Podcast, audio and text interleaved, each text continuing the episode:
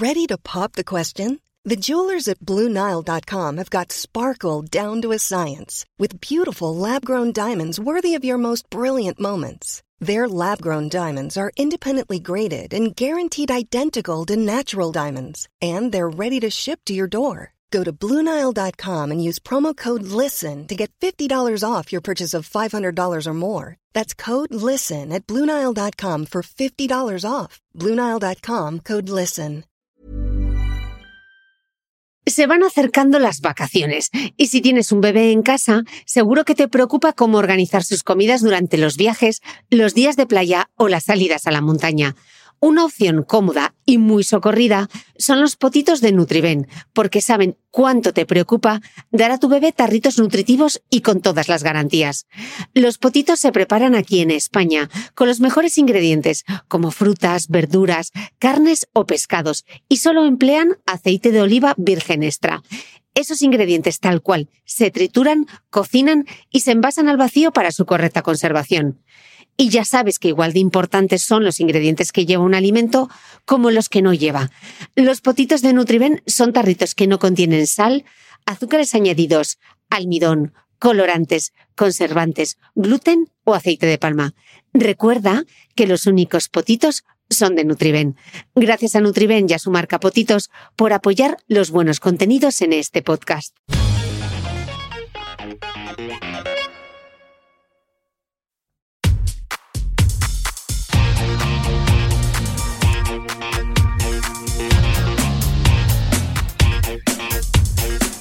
Hola, soy Cristina Mitre, periodista y autora del blog de Beauty Mail. Bienvenidos a mi podcast, donde todas las semanas charlaré con los mejores expertos de la cosmética, la nutrición, el fitness y el bienestar, para que te sientas bien y te veas mejor. La entrevista que estás a punto de escuchar forma parte de una nueva serie de divulgación sobre medicina estética en colaboración con Teoxan, laboratorio suizo especializado en la fabricación y diseño de ácido hialurónico dinámico. Durante el mes de septiembre, gracias a Teoxan, charlaremos con algunos de los mejores expertos en medicina estética sobre los distintos usos de los rellenos dérmicos con ácido hialurónico, tanto para tratar arrugas como para aportar volumen o mejorar la calidad de la piel.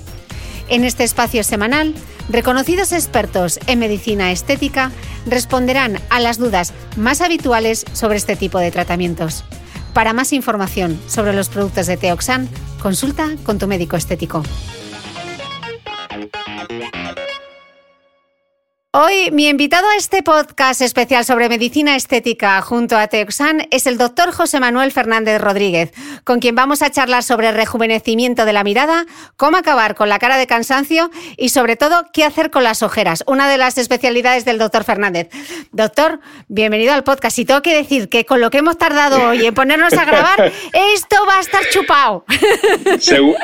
A partir de aquí todo va a ir rodado, sin duda. Va, seguro, seguro. va a ir rodado porque además vamos a hablar de un tema del que tú eres súper experto, pero antes de entrar en materia, y como en este podcast no nos gusta dar nada por sentado, me gustaría que nos explicases por qué se producen las dichosas ojeras.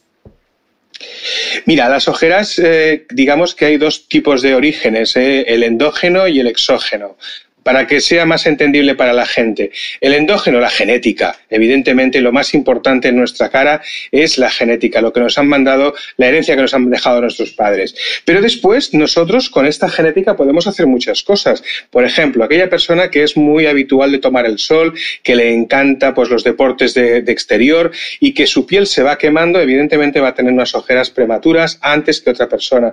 El tener unos hábitos descontrolados, el fumar en exceso, el beber en exceso, en fin, el, no dormir suficiente. Todas estas cosas al final van a hacer pues un, un, caldo de cultivo que harán que de alguna forma pues aparezcan las ojeras mucho antes que en otras personas. Pero las ojeras en el fondo causas endógenas y exógenas, como decía la genética, y lo que, todo lo que hagamos en nuestra vida, ahí va a funcionar para ver cómo acabamos. Mm.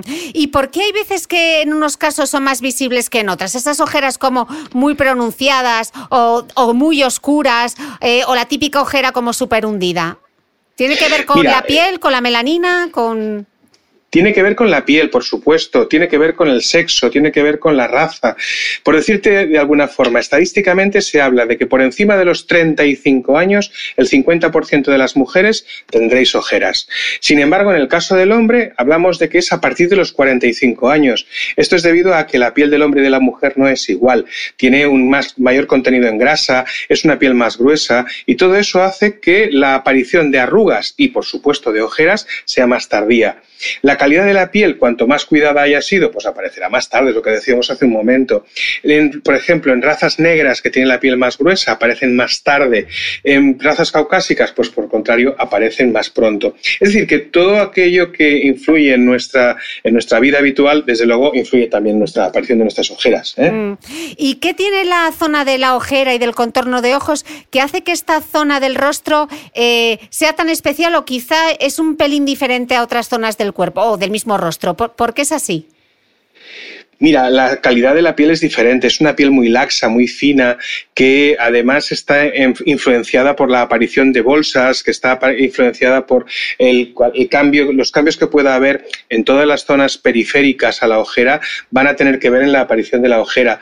Es decir, que de alguna manera mm, hay una serie de características anatómicas incluso que hacen que la ojera sea diferente completamente al resto de la cara.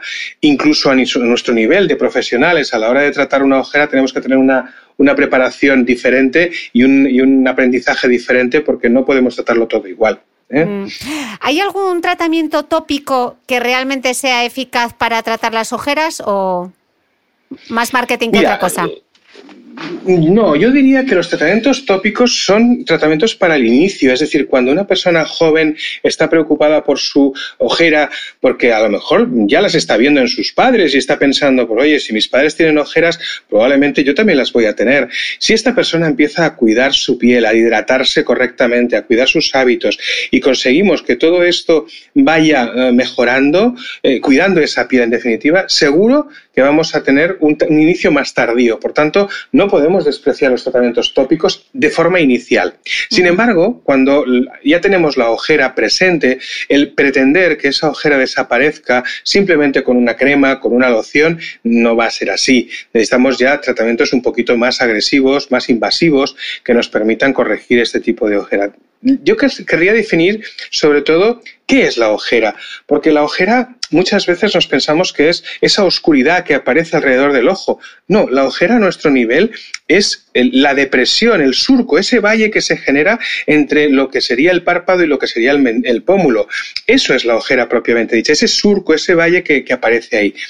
Cuando lo que tenemos es una pigmentación, lo que tenemos que hacer es tratamientos de, otras, de otro estilo, tratamientos que lo que permiten es mejorar la calidad aclarando esa piel. Al final, para la gente de la calle, resulta que queremos hacer las dos cosas. Es decir, por un lado, mejorar esa depresión, ese hundimiento, pero al mismo tiempo aclarar la piel. Y veremos que eh, hay tratamientos para cada una de las cosas. Mm. En el hundimiento usaremos, por ejemplo, el, relleno con ácido hialurónico y, en el, sin embargo, en el aclaramiento o en esas pieles muy finas utilizaremos tratamientos para mejorar la calidad de la piel. Resumiendo, a nivel de, tratamientos tópicos, te diría que en personas que inician el proceso de las ojeras van a, retrasar su aparición y cuando ya las tenemos nos van a complementar aquellos tratamientos que los profesionales vamos a ir haciendo para conseguir prolongar más en el tiempo esos tratamientos que nos han realizado. Mm. Por ejemplo, Teoxan dispone de una crema que contiene el mismo ácido hialurónico que estamos inyectando para la corrección de la ojera, es un producto que se llama Redensity Eyes, que nos, tiene, eh, que nos permite pues, prolongar y mejorar ese resultado que hemos obtenido con un tratamiento inyectable. Mm. Estamos hablando todo el rato de la ojera, pero en la zona del contorno de ojos tenemos otros sospechosos habituales, que son las arrugas y las bolsas. De manera tópica o de manera preventiva, esas arrugas y esas bolsas, primero, se pueden prevenir, cómo las podemos tratar, eh, por qué se producen las bolsas, por qué se producen las arrugas. ¿Lo explicamos un poquito? Claro. Mira, eh, eh, en el proceso de envejecimiento de la, de la, cara siempre vamos a ir viendo varios, varios factores que influyen. El primero de ellos es una pérdida del colágeno propio de la piel, que esto, como te he dicho antes, es, una, es un influenciado por el por todo lo que nos rodea, por la intemperie, la contaminación, el sol, etcétera. Pero además en nuestra cara se va produciendo una disminución de los compartimentos de grasa que tenemos en la cara. por muy gorditos que estemos, cuando eh, pasan los años, cuando nos envejecemos, la cara se nos empieza a ver más alargada, se desplazan estos, esta grasa que tenemos en la piel, se nos desplaza hacia abajo y disminuye de volumen. Todo esto hace que de pronto tenemos una discordancia entre el contenido y el continente.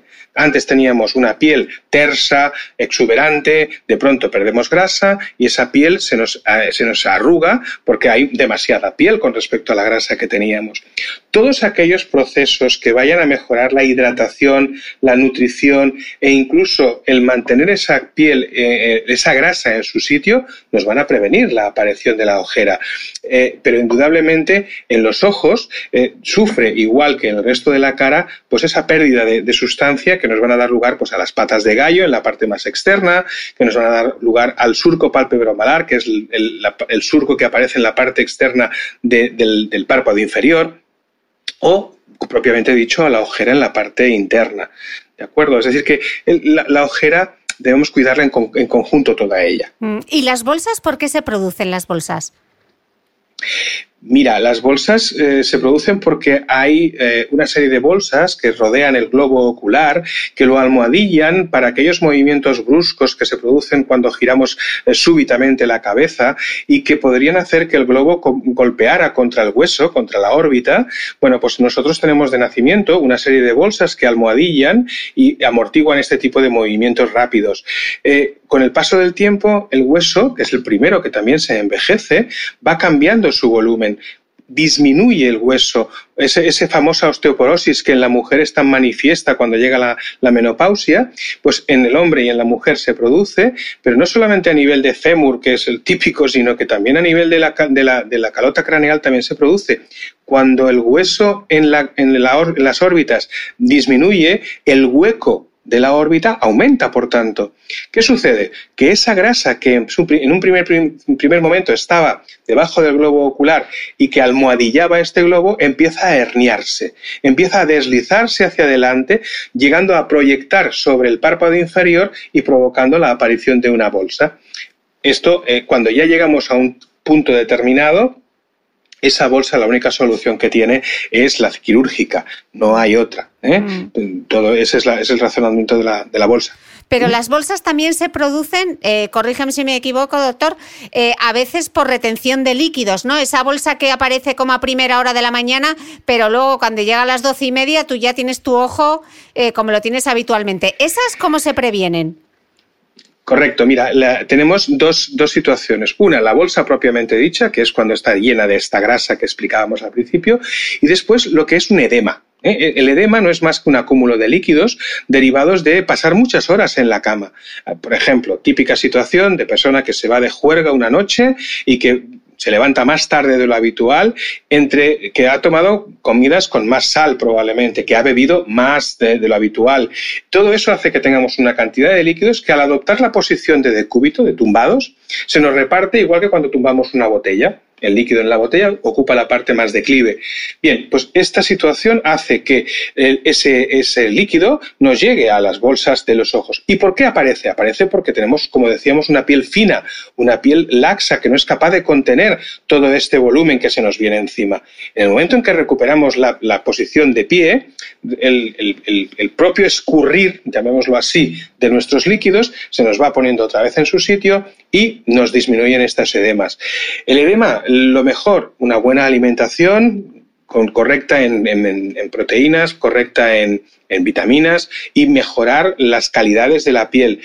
Es también una cuestión genética. Es decir, hay personas que eh, no han hecho nunca ninguna cosa por sus ojos, por sus párpados y no tienen edemas jamás. Y sin embargo, esa es una de las razones en las cuales el profesional cuando va a corregir unas ojeras tiene que tener clara si hay un edema previo, hay que extremar la prudencia porque si no se podrían producir efectos adversos. La prevención, desde el principio, cremas, hidratación propiamente dicha, beber mucho líquido y llevar unos buenos hábitos alimenticios. Mm. Eh, cuando los profesionales habláis de rejuvenecer la mirada, concretamente en qué estáis pensando? Mira, eh, cuando hablamos de rejuvenecer la mirada, eh, lo que buscamos es dar respuesta a esa manifestación que nos llega del paciente. El paciente no llega a la consulta y nos dice, doctor, quiero que me quite las ojeras. Rara vez rara vez. Lo habitual es que el paciente llega y dice, es que he estado reunido con, unas, con compañeros, he estado reunido con la familia y de pronto han empezado a decirme que se hacía cara de cansada. Es decir, esa cara de cansancio nosotros la interpretamos como la situación de, eh, vista cansada de, envejecimiento de la mirada. Lo que tenemos que hacer básicamente es volver a poner las grasas que se nos habían perdido, volver a ponerlas en su sitio. Eh, yo siempre cuando hablo de la ojera digo que limitarnos a la ojera es quedarnos a medias. Es como si de pronto viéramos un cuadro, imagínate la Mona Lisa, pero veas el lienzo solamente. El lienzo sería la ojera. ¿Luce? No, nos quedamos cortos. Sin embargo, de pronto a ese lienzo le pones un marco, bueno, un marco que has hecho tú mismo en casa con cuatro maderas y ya empieza a lucir un poquito más. En el momento en que tú decides ponerle un marco con sus grabados, con su dorado, con sus cosas, es cuando lo pones en el Louvre y resulta que el, cuadro luce muchísimo más. Pues con la ojera, con la mirada, tenemos que hacer lo mismo.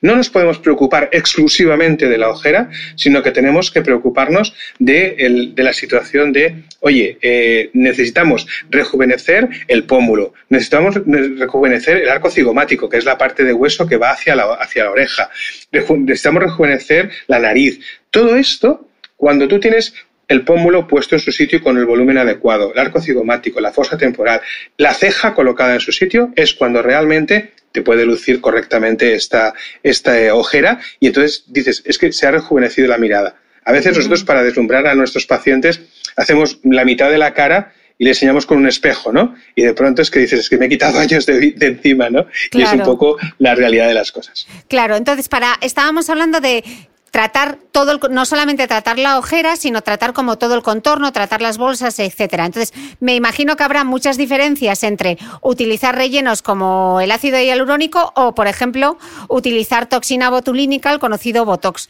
Entonces, como en este podcast no siempre digo que no nos gusta dar nada, por supuesto, expliquemos qué es cada cosa eh, y como ambos se pueden aplicar en el contorno de ojos, eh, ¿para qué iría bien cada cosa en concreto? Correcto. Mira, yo creo que son tratamientos. Eh, primero, Botox es una marca comercial. lo que deberíamos hablar es toxina botulínica. En España actualmente tenemos tres marcas comerciales autorizadas y en, nuestro centro utilizamos una por cuestiones eh, pues de, gustos o de, de, preferencias, no tiene más importancia. Realmente todas tienen la eficacia similar. Digamos que, por ejemplo, las arrugas que aparecen en las patas de gallo son arrugas que vienen derivadas del movimiento. Situación hipotética, ojos claros, día de mucho sol, lo primero que hace la persona es cerrar un poco los párpados, achinar los ojos porque le está incomodando. Eso provoca la aparición de ojeras. El parpadeo constante, la risa, todo esto acaba produciendo patas de gallo. Bien, pues el único tratamiento que tenemos a nuestra disposición hoy en día para regular ese movimiento muscular es la toxina botulínica. La toxina nos ayuda a relajar de forma relativa y, transitoria la musculatura y si no contraemos tanto el músculo en la parte externa del ojo, vamos a mejorar la calidad de esas patas de gallo.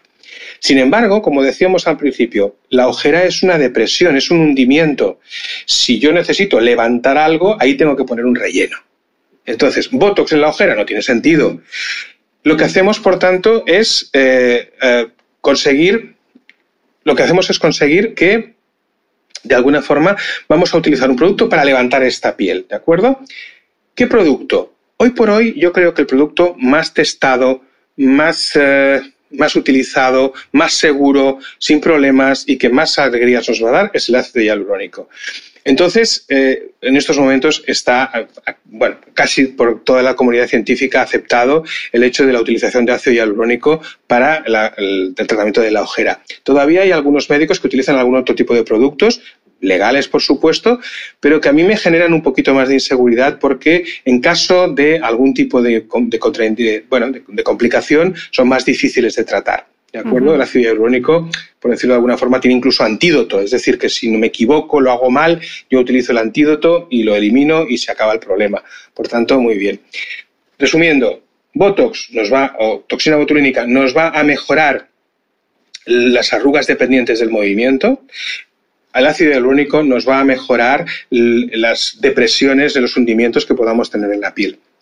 Ahora bien, en la zona de patas de gallo podríamos utilizar primero Botox para corregir un poquito esas arrugas que han aparecido con el movimiento, pero cuando esas arrugas ya han dejado una huella indeleble en nuestra piel, podemos acabar de rellenarlas por debajo con ácido hialurónico también. Al final resulta que de las manos del profesional ambas armas van a ser útiles para poder tratar las mm. diferentes arrugas que pueda tener. Mm. ¿Cuáles son, eh, cuáles crees tú que son los mayores mitos a la hora del tratamiento de toda la zona de la mirada?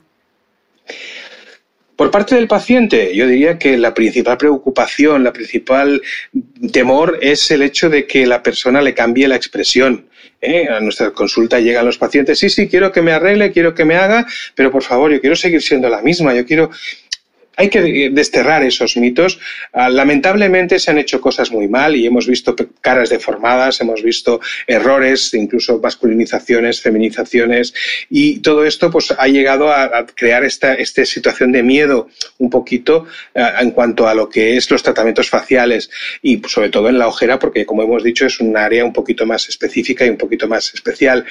Pero eh, si realmente el profesional eh, lo hace bien y eh, lo, ha llevado una buena formación, no va a tener ningún problema y hay que decir que lo único que vamos a hacer es, como yo le digo a mis pacientes, coge el carnet de identidad, mírate la foto ¿eh? de hace cuatro o cinco años y vamos a intentar que tu cara se parezca a esa de la fotografía, que es la que te gustaba más ahora, porque has ido envejeciendo y eso te ha producido esos cambios. ¿no? Mm.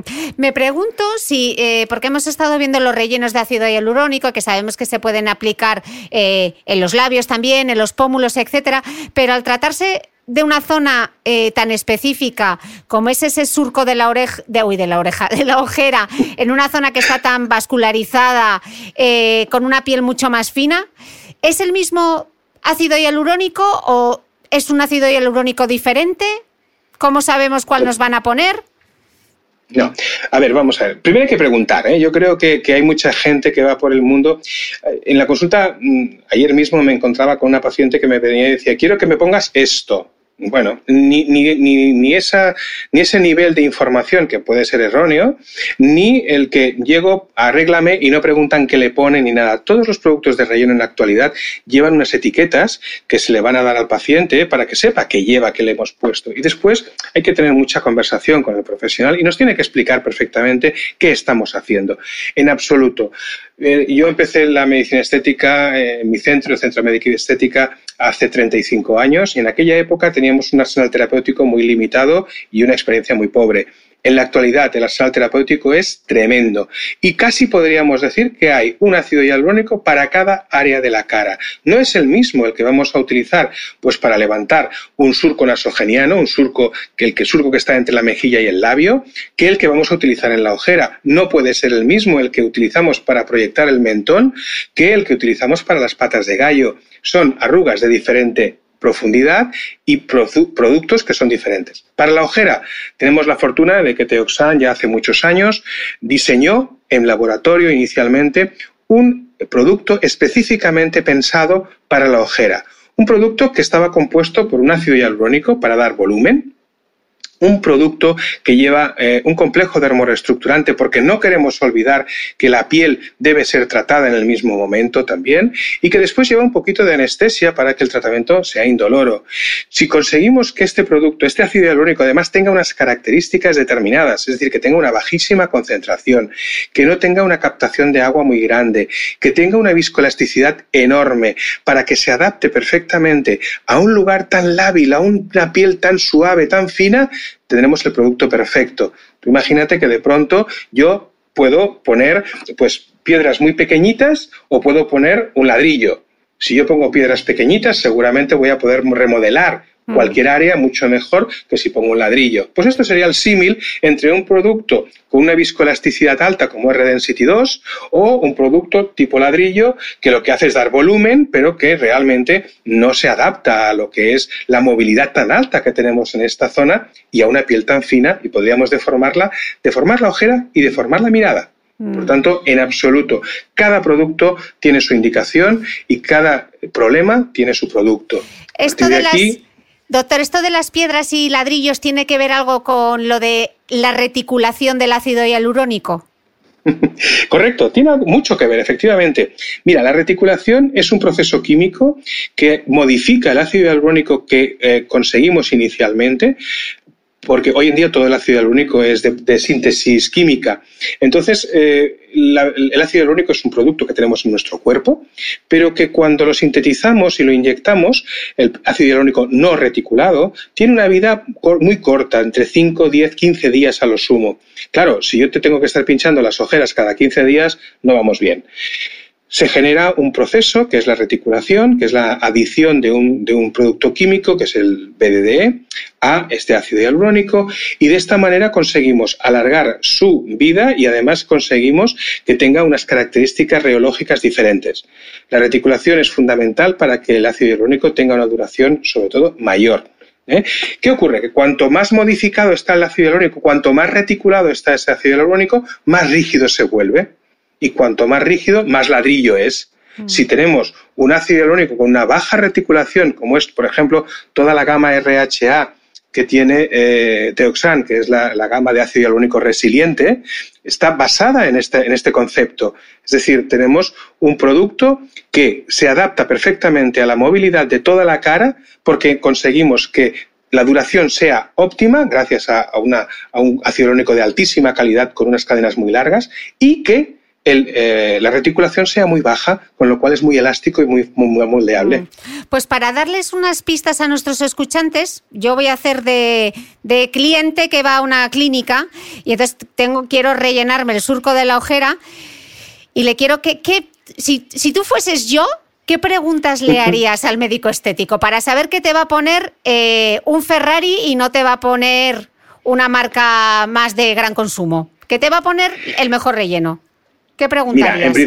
en primer, le preguntaría que qué me va a poner, cómo me lo va a solucionar. Es decir, cuando yo voy a comprar, yo quiero saber si la, si la merluza es de pincho o es de, o la trucha es de criadero o es de salvaje, me explico.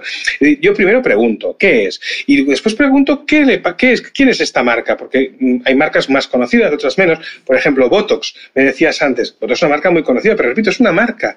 Eh, hay muchas, hay otras marcas que están perfectamente eh, aceptadas en la, en la sociedad eh, o aprobadas por el Ministerio de Sanidad. En estos momentos hay más de 300 ácidos hialurónicos licenciados por el Departamento de Salud. Es decir, 300 hialurónicos que podemos utilizar. ¿Son todos iguales? No, no, es como en el mercado, te encuentras primera, segunda y tercera calidad. Primera calidad, pues yo creo que en estos momentos, eh, para mí, uno de ellos es Teoxan. Otras marcas, pues ya no llegan a estos niveles. ¿Y en qué se basan? En la, fabricación de ese de ese ácido hialurónico. Entonces, como, como paciente, yo quiero saber lo que llevo. Igual que cuando vas a un cirujano y te pone pues una prótesis de mamas, te da una etiqueta en la cual dice, mire, usted lleva esto, pues el médico estético tiene la misma obligación y lo hacemos ya de hecho. Por tanto, no hay ningún problema en ese sentido.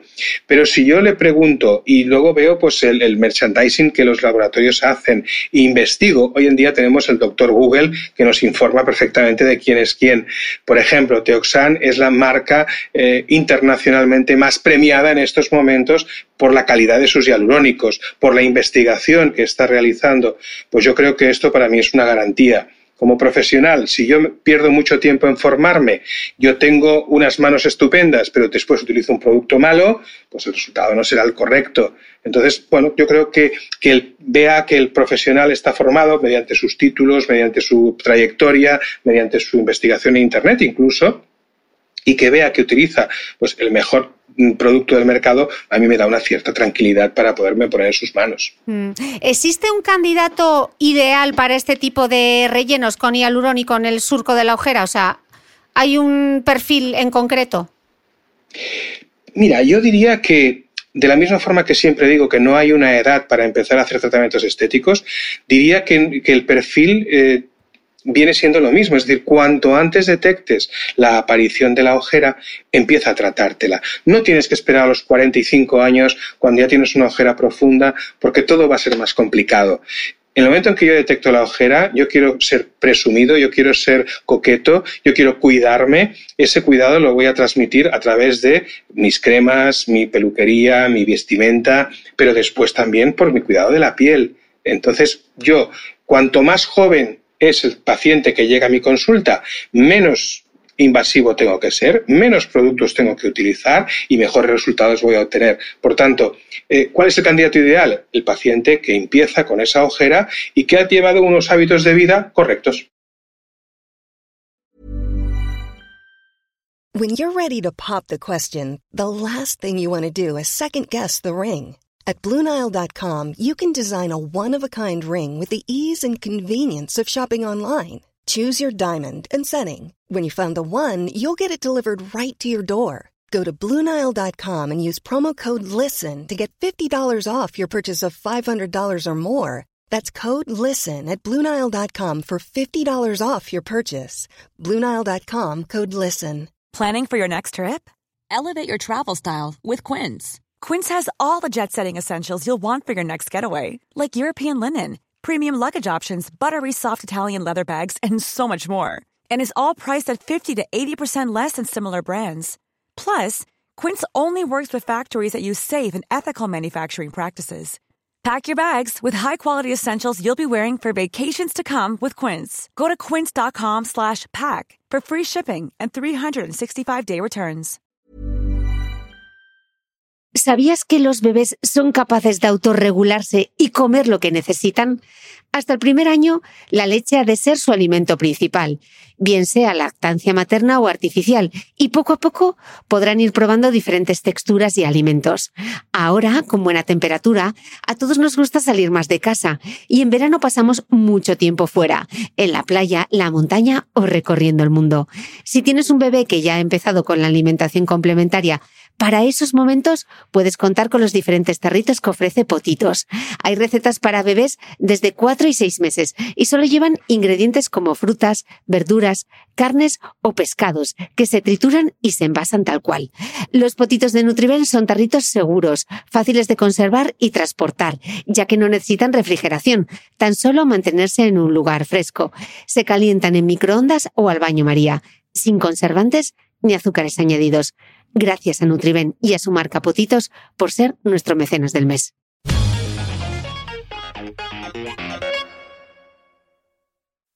Hemos visto cómo es el ácido hialurónico, pero como esa zona es tan particular, creo que hay una forma diferente del procedimiento que se utiliza, ¿no? Creo que los médicos estéticos o utilizáis cánulas o utilizáis agujas para introducir el producto. Me gustaría que nos explicases eh, cuál es la diferencia. Mira, cánula, al principio de, nuestro de nuestra profesión, la cánula no existía. Una cánula no es más que una aguja larga, pero sin punta, roma. ¿De acuerdo? Que necesita que utilicemos una aguja para, para, perforar la piel y poder introducir a través de ese agujero la cánula. Eh, al principio no teníamos cánulas y tratábamos las ojeras. Después aparecieron las cánulas eh, y eh, a partir de aquí pensamos que todo tenía que hacerse con cánula. En la actualidad yo diría que la, la, combinación de ambos es lo ideal. Yo te diría que en la mujer, por ejemplo, voy a utilizar hasta en un 80% de casos la cánula y un 20% de casos la aguja. La cánula es menos traumática, deja menos morados, pero al mismo tiempo es un poquito menos precisa y te obliga a gastar un poquito más de producto. La aguja es muchísimo más precisa, donde pones la aguja, allí pones la gota y queda fenomenal, pero al mismo tiempo es más traumática y cuantos más pinchazos hagamos, más riesgo de, de hematomas. Por tanto, tienen sus ventajas y sus inconvenientes. Yo soy muy partidario de la cánula, me gusta mucho porque mis pacientes aprovechan para hacerse este tratamiento incluso en el break coffee ¿eh? y, y vienen, se lo hacen y siguen con su vida laboral o social. Entonces, yo prefiero utilizar la cánula de entrada pero a veces cuando he rellenado ese surco que habíamos hablado, me queda una pequeña depresión, que entonces quito la cánula, pongo la aguja y soy súper preciso, dejo una microgota en ese punto y consigo el resultado final. En el hombre, al revés, porque con la cánula en la mujer aprovecho desde el mismo punto de abordaje para reposicionar esa grasa que se había desplazado, aprovecho para dar volúmenes a la zona del pómulo y del arco cigomático, es decir, que me da una versatilidad mayor con menos traumatismo. Pero el hombre yo no puedo poner pómulo, porque eh, en casi todos los hombres vamos a intentar poner un poquito si es que le falta, pero si le pongo mucho pómulo a un hombre, pues al final voy a feminizarlo. Con lo cual, la estrategia a la hora de tratar a un hombre no es ni mucho menos la misma que en la mujer. En el hombre voy a ir con la aguja porque me interesa poner un punto de bloqueo en el final de la ojera y de ahí para arriba ir rellenando con la propia aguja. Bueno, pues sigo, lo hago, en el hombre hago al revés, el 80% de veces lo hago con, aguja y sin embargo el 20% con cánula. Mm. Yo creo que hoy en día eh, son complementarios y el profesional está obligado a saber manejar ambas técnicas. Ok. Eh, doctor, yo ya me he decidido que quiero tratarme las ojeras, que me quiero quitar el surco. ¿Qué es lo que puedo esperar de ese procedimiento? O sea, ¿cómo sería el procedimiento estándar? Bueno, pues en primer lugar te vamos a hacer firmar hoy en día el papeleo es inevitable, te vamos a hacer firmar un consentimiento informado para que sepas de qué estamos hablando, qué producto estamos utilizando y que sepas cuáles son los pros, los contras, las complicaciones, toda la información que necesitas saber, que lo firmes. Al cabo de, 24 horas te vamos a citar para hacer el tratamiento y en ese tratamiento lo primero que te vamos a hacer es unas fotografías porque en nuestra, en nuestra actividad habitual necesitamos poder comparar cómo estabas y cómo quedas. Acto seguido, no necesitamos anestesia, es un tratamiento directo. Si utilizamos la cánula, un pinchazo en la zona del pómulo para llegar al abordaje depositamos, ponemos la cánula, la introducimos en lo que sería ese valle entre las dos montañas y depositamos nuestro producto al mismo tiempo que retiramos la cánula. En el mismo momento que, que empieza la inyección, vemos como la ojera empieza a corregirse. De, ese, de esa visión decidimos hasta aquí ponemos y ya está. Hemos terminado de ponértelo, te, ponemos, te hacemos un pequeño un suave masaje para reposicionar el producto que hemos colocado y acto seguido te mandamos para casa.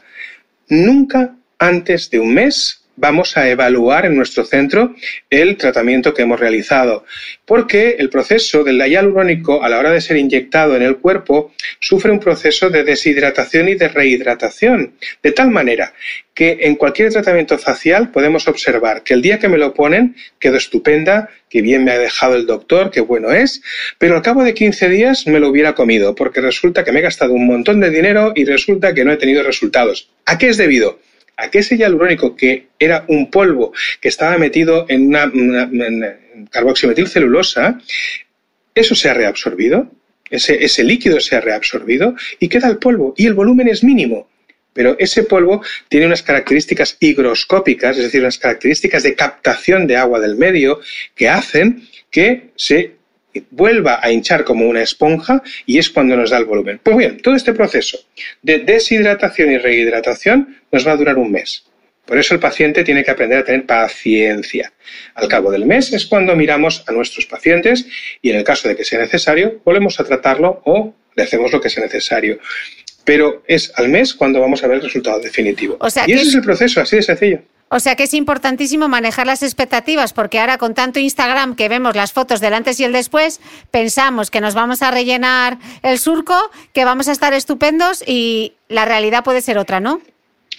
Mira, eh, el paciente hoy en día lamentablemente se caracteriza por ser impaciente, ¿de acuerdo? Entonces tenemos que eh, adecuar un poquito los tiempos. Pero yo siempre digo a mis, compañeros, a mis amigos, que eh, lo importante es la explicación previa. Es decir, manejar lo que tú decías, las expectativas. Es decir, si tú le explicas al paciente antes del tratamiento cómo va a ser, igual que te lo estoy explicando a ti ahora, mm. no tienes ningún problema. Siempre se dice ¿eh? que una explicación antes de un problema es una explicación, una explicación después del problema es una excusa. ¿De acuerdo? Entonces, a mí me gusta dar explicaciones y procuro no tener que dar excusas. Mm. Yo creo que la explicación adecuada hace que el paciente toque de pies al suelo, tenga sus expectativas reales y a partir de aquí los pacientes se cuentan por amigos. Mm. Eh, doctor, tú llevas años y años tratando las ojeras, los surcos de las ojeras. De hecho, es una de tus especialidades. Eh, con toda esta experiencia, ¿cuáles son para ti los grandes retos y las dificultades de los rellenos en esta zona? Bueno, por parte del, del médico, yo diría que el principal reto es aprender anatomía. Mm, nos parece que ya tenemos suficiente con lo que hemos aprendido en la carrera, pero la anatomía de la ojera es muy particular. Debemos conocerla muy bien porque si no la conocemos podemos derivar de ahí efectos adversos que nos pueden complicar el resultado. Uh, entender por parte del paciente que con un solo producto no podemos hacerlo todo. Por ejemplo, decíamos hace un momento, la ojera es algo más que, el rejuvenecimiento, de la mirada es algo más que la ojera. Es tratar el pómulo, el arco cigomático, la fosa temporal, hacer una rinomodelación si toca. Bien, eh, como dice un compañero mío, el doctor Jorge Mercado, yo no soy responsable de que el, paciente necesite mucho producto. El paciente llega a mí cuando llega. Entonces, el paciente tiene que entender que si lo que tiene, para tratar la ojera, para rejuvenecer su mirada, necesito utilizar tres productos, pues, pues serán tres productos. Es que, que no podemos hacer otra cosa. Si lo quiero hacer bien, si lo hago mal, seguramente accederé a las peticiones de mi paciente le pondré un solo producto y al final quedará descontento. ¿Habrá pagado poco? Sí. ¿Pero estará contento? No. Mm. Entonces, yo creo que volvemos otra vez a lo mismo. Por parte del médico, conocer perfectamente la anatomía, conocer las técnicas de forma adecuada, utilizar el producto idóneo, que para mí en estos momentos es Redensity 2, no hay otro como él, y por parte del paciente tener paciencia y entender las explicaciones de nuestro, de nuestro mm. profesional. Hablabas antes de lo importante que era eh, saber, por ejemplo, si el paciente eh, tiene, tiene bolsas, ¿no? Estas bolsas que se producen por acúmulo de agua. Entonces me pregunto yo que si normalmente la historia clínica es importante en una zona como es el del contorno de ojos, tan específica todavía más, porque habrá que tener en cuenta, no sé, la, dieta, la medicación, ¿cómo, afecta, ¿cómo afectan estos dos aspectos al tratamiento de la zona? Mira, eh, Cristina, yo te diría que se dice, y con gran razón, que la cara es el espejo del alma. ¿eh? Y los ojos son la puerta de comunicación no verbal de la misma. Por tanto, eh, desde el estrés, el sufrimiento, esta, situación que acabamos de pasar del confinamiento, las caras eran más tristes, todo el mundo estaba apagado. ¿Por qué? Pues porque esa situación de estrés se traduce en un hundimiento, en una pérdida de volumen, en una falta de hidratación que da lugar a la aparición de las ojeras. Toda esta historia tenemos que averiguarla, hablar con el paciente, preguntarle eh, cómo te va la vida laboral, cómo estás en familia, cómo estás eh, a nivel personal. Y si vemos que eh, tiene una, una causa eh, externa, lo primero es decir, oye, vamos a, sentarnos, mira a ver si podemos corregir de alguna forma este tipo de situaciones. Y por supuesto después eh, eh, hablar del sol, de sus hábitos, de la dieta que toma, es decir, una dieta con altos contenidos en sales nos va a retener más líquidos y vamos a tener ese edema que comentábamos antes. Pues el fumar excesivamente, solo el calor que desprende el cigarrillo, el humo, nos está envejeciendo la piel. Por tanto, el alcohol, el exceso en alcohol también nos va a provocar pues que, que tengamos una peor oxigenación de nuestra, nuestra sangre, un, envejecimiento propio de la piel, la utilización de drogas, el descanso insuficiente, ¿eh? el no dormir suficiente de la noche hace que nuestra cara se vea afectada y por tanto nuestra mirada. Para que consigamos eh, un buen tratamiento, evidentemente tenemos que, que ser conscientes de esta situación. Luego, por supuesto, tenemos contraindicaciones del tratamiento. Mm. Es decir, eh, hay situaciones como te diría yo, como, como el embarazo. El embarazo, la lactancia, para mí son dos contraindicaciones absolutas del tratamiento. Es lo primero que hay que preguntarle a la paciente. ¿Estás embarazada? ¿Estás buscando un niño? ¿Estás en lactancia?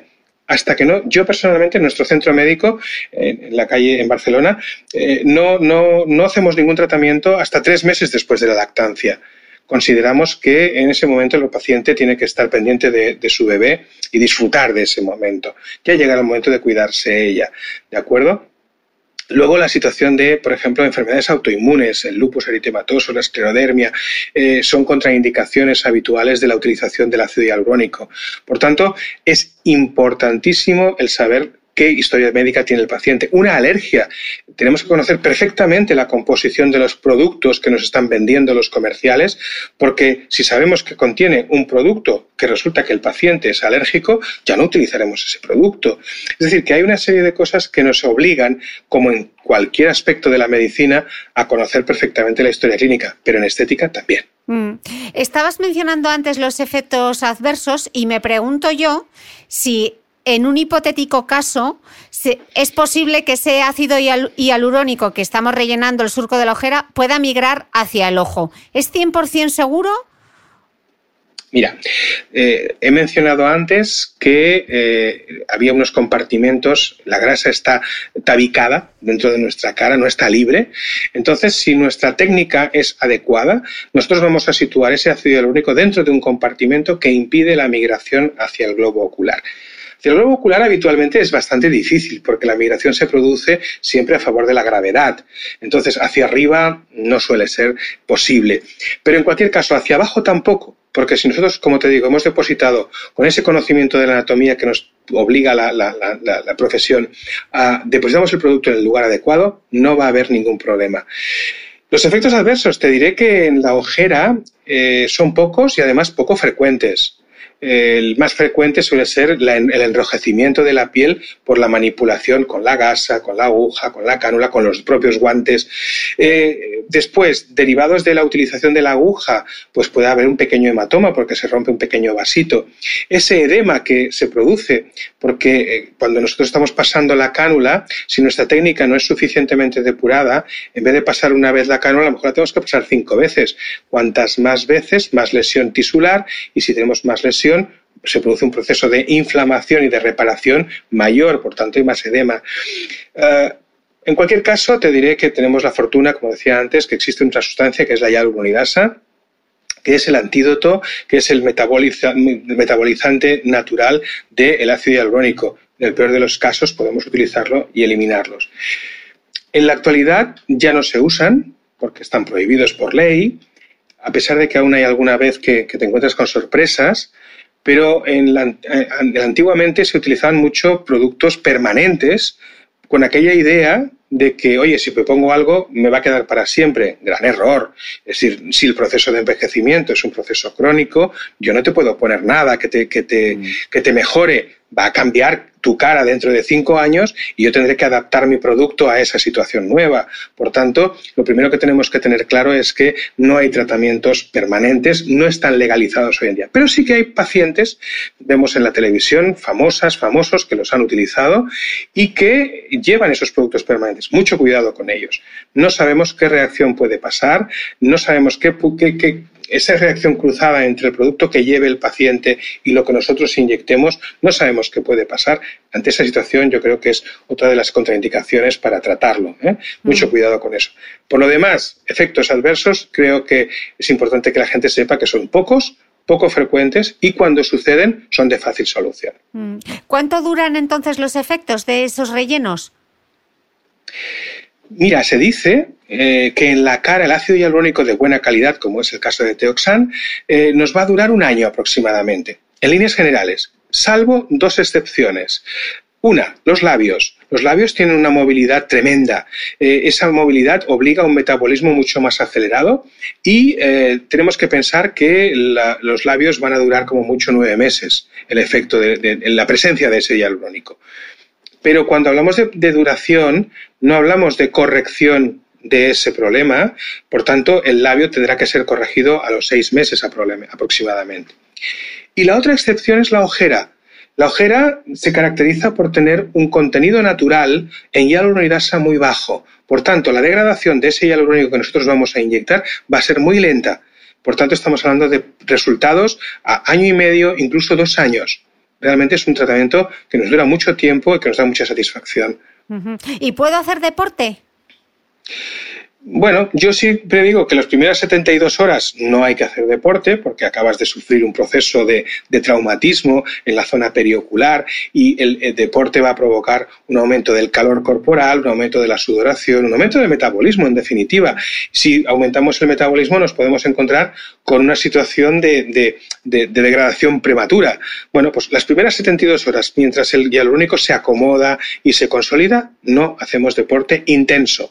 Deporte intenso quiere decir gimnasio, salir a grandes carreras, etcétera. Ahora bien, pasear, caminar, hacer las labores de casa, tu trabajo habitual, sin ningún problema. Mm, ¿Eh? Es una, Ok, ¿y cuántas sesiones? ¿En una única sesión rellenamos todo el surco o se requieren varias sesiones? No, yo siempre les explico a mis pacientes, precisamente por aquello de las expectativas y que no se me, se me sientan defraudados, que quiero extremar la prudencia. Extremar la prudencia es eh, eh, llevar al, al, al, al sumum la máxima en medicina estética de que menos es más. Es decir, prefiero quedarme corto. Por tanto, siempre le digo que a pesar de mi experiencia de los, de los cientos y probablemente miles de ojeras que hemos tratado ya en nuestro centro, eh, siempre hablo de dos sesiones. Si la segunda sesión se la ahorran, pues mucho mejor, pero las dos sesiones yo se lo explico siempre. Y se lo explico muy sencillo. Mira, eh, la ojera necesita un tratamiento, un tratamiento que no debo hacer al 100% por miedo a que ese producto, esas, esas características individuales hagan que me coja más líquido de la debido y me provoque un edema secundario al tratamiento. Y en segundo lugar, debo ser prudente porque es la primera vez que el paciente viene y quiere algo discreto, algo natural, no quiere que yo me exceda. Eso en el caso de las mujeres, pero es que en el hombre muchísimo peor, porque eh, la mujer aún tiene el recurso de maquillarse y de esta forma pues disimular un poquito aquel poquito, pequeño defecto transitorio que yo le haya podido producir, pero el hombre no. Con lo cual tenemos que extremar prudencia. Y luego, nunca se debe tratar en la misma sesión si son profundas, la ojera y el surco palpebromalar. El surco palpebromalar, como decía, es la continuación de la ojera hacia el canto externo del ojo. Si yo los trato en el mismo momento, estoy dificultando el drenaje linfático del ojo en la parte inferior y la posibilidad de edema secundario al tratamiento es mayor. Por tanto, en una primera sesión yo le voy a tratar la ojera, vamos a poner un 80%, y en una segunda sesión voy a, al cabo de mínimo, mínimo un mes, voy a tratar esa ojera en ese 20% restante que tenía y el surco palpebromalar en toda su extensión. De esta forma conseguimos un resultado excelente y sin correr ningún riesgo. Mm. ¿Qué, ¿Qué, productos o tratamientos están contraindicados después de un relleno? Mira, yo diría que básicamente el, deporte, el calor, el sol son los primeros eh, eh, contraindicados. Antiguamente se decía que cualquier tratamiento se debía evitar. Eh, por ejemplo, no se me ocurriría hacerme un tratamiento de, de, aclaramiento de la piel inmediatamente después, esperaría del orden de dos, tres meses. Eh, tratamientos como la radiofrecuencia, que antiguamente pensábamos que degradaba el ácido hialurónico, hoy en día se ha demostrado que no es así y que se podría hacer, pero siempre yo los dilataría dos, tres meses posteriormente. Un láser esperaríamos dos, tres meses. Una carboxiterapia. ¿Por qué? Porque en el fondo sería añadir una situación de inflamación y de agresión y de estrés a esa piel a una zona que también ha sido agredida y estresada. Por tanto, mm, este tipo de tratamientos yo esperaría que, a que fueran eso, dos, tres meses para poder ser tratados. Mm. ¿Y podemos hacer algo que ayude a prolongar su efecto? Mira, eh, en primer lugar, los hábitos higiénico-dietéticos, es decir, lo que decíamos, una buena hidratación a nivel de bebida, es decir, beber suficiente agua, el no fumar en exceso, el, situarme eh, con protección solar delante de eh, excesos de sol. Estamos en un país en el cual las horas de sol son muchísimas y si no tomamos esas precauciones, nuestra piel se va envejeciendo y por tanto el hialurónico también se va degradando, porque el hialurónico, que no deja de ser una especie de nutriente propio de la piel, eh, la piel se lo va comiendo porque lo necesita. Entonces, cuanto más dañada esté esta piel, evidentemente más va a perjudicarse la duración de este hialurónico. Mm. Me surge una duda que viene del comienzo del podcast, porque estábamos diciendo al comienzo eh, que con los rellenos podemos rellenar ese surco, pero ¿qué pasa si yo no tengo surco, pero tengo la ojera como muy oscura? ¿Qué hago yo con esa ojera oscura? Porque ahí no puedo usar un relleno, pero quiero dejar de tener eh, esa sensación, ese look de oso panda. De mapache. De mapache, para que lo entendamos. Que es muy feo, pero muy gráfico. Correcto. Mira, eh, yo creo que es importante la diferenciación, porque hay pacientes, como tú muy bien dices, que tienen esa depresión y ahí vamos a, a rellenar. Primero yo relleno, pero después tenemos que tratar la piel. La piel, eh, si es fina, puede tener un oscurecimiento por dos motivos. Uno, porque es muy fina y entonces lo que hace es traslucir el, tejido vascular que tenemos en la profundidad, con lo cual si yo consigo regruesar esa piel, redensificar esa piel, vamos a conseguir un mejor resultado de la ojera y un aclaramiento. Para eso disponemos de un producto como Redensity 1 que es lo mismo que Redensity 2, es decir, un producto de ácido hialurónico más ese complejo que mejora la calidad de la piel, pero que en vez de utilizar un ácido hialurónico reticulado, con, por tanto, con una duración larga, lo que utilizamos es un producto que tiene ácido hialurónico no reticulado. Ese producto nos va a, el hialurónico nos va a servir de vehículo para llegar a, nuestro, a llevar este complejo de hormona estructurante a la piel. El momento en que llegan esos aminoácidos, esas vitaminas, esos antioxidantes a la piel, empieza esa redensificación. Ya conseguimos un aclaramiento. Pero qué duda cabe que hay otra fuente de pigmento, que es la fuente melánica.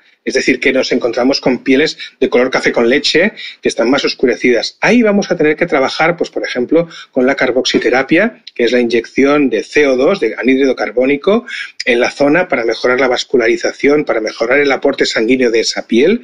Vamos a trabajar con láseres, vamos a trabajar con peelings para conseguir exfoliar la parte más superficial de la piel, para dejar la piel viva y eliminar ese acúmulo de pigmento que muchas veces nos encontramos.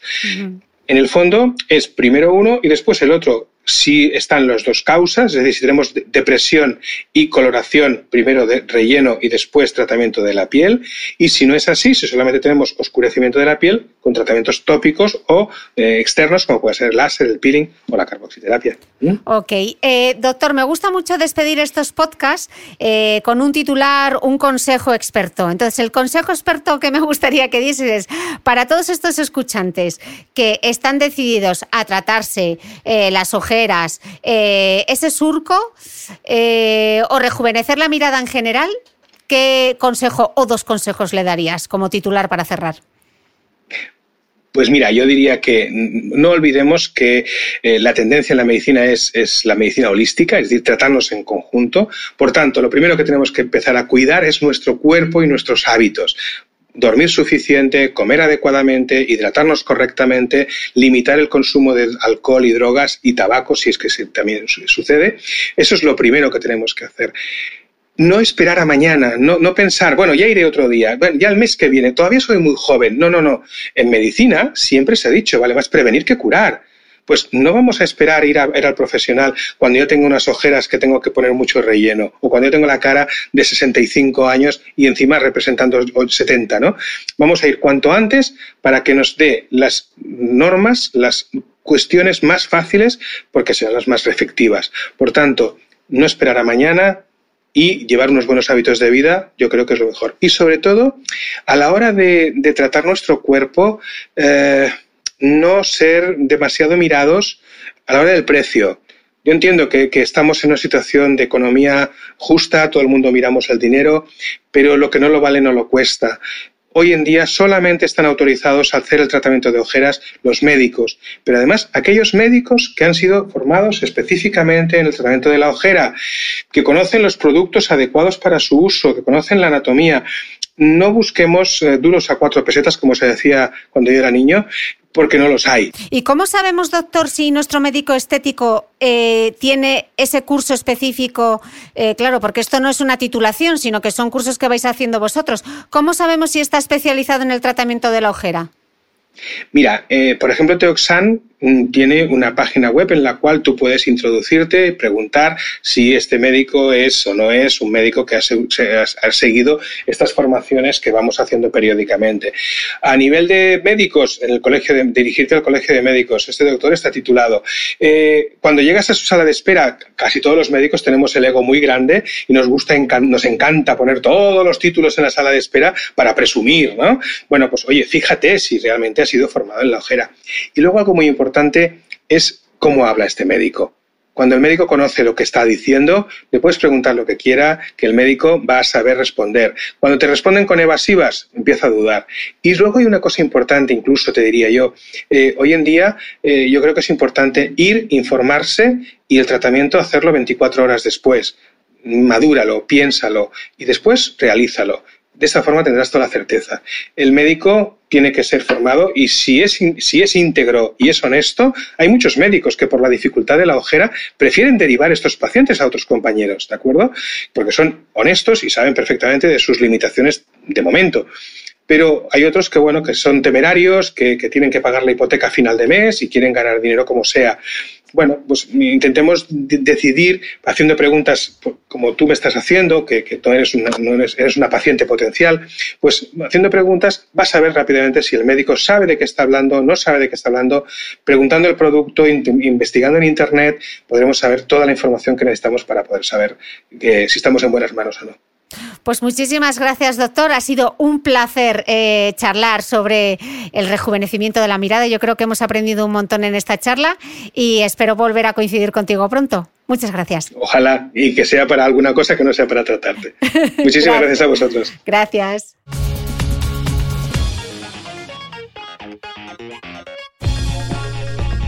No olvides que todas las notas de este capítulo están en mi blog de beautymail.es. Además, si no quieres perderte ninguna entrevista, suscríbete a el podcast de Cristina Mitre en tu reproductor de podcast habitual. Y un último favor, si me escuchas en Apple Podcast o en Spotify, regálame una reseña, porque así ayudas a que este podcast siga creciendo. Muchas gracias y nos escuchamos de nuevo el próximo domingo.